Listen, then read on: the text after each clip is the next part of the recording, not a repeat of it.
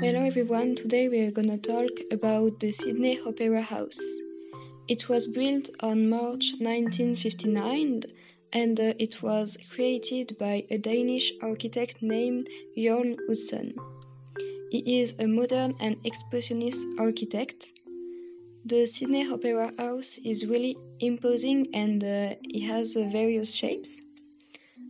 It was built on the harbour of Sydney in the oldest district of the town, and uh, in this monument we can find one huge concert hall, one opera, and um, three theaters. This monument is synonym of inspi- inspiration and imagination.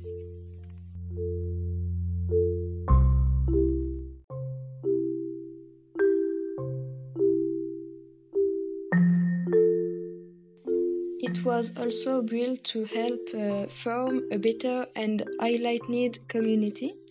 It is a miracle of architecture in the whole world, and uh, it is also a cultural and iconic value thanks to all famous musical and theatrical artists.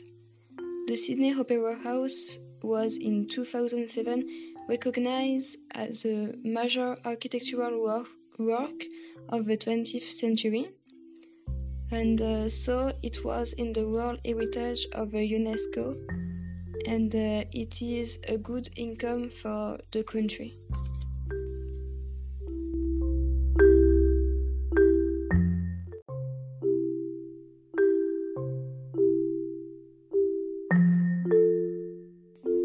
And uh, it was controversial because Jørn Utzon said uh, that he only need about seven million dollars to build it, but uh, in reality he had spent more than 102 million dollars.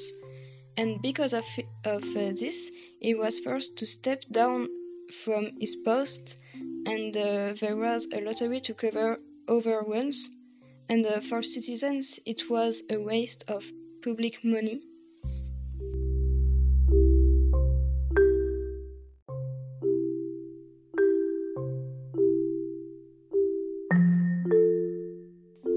Conclude, in my opinion, the Sydney Opera House must stay and be protected because it is an, an architectural beauty, and thanks to tourism, the economy of the country can grow and recover the money that uh, was spent to build the Sydney Opera House, but also because it is a place of meeting and creativity.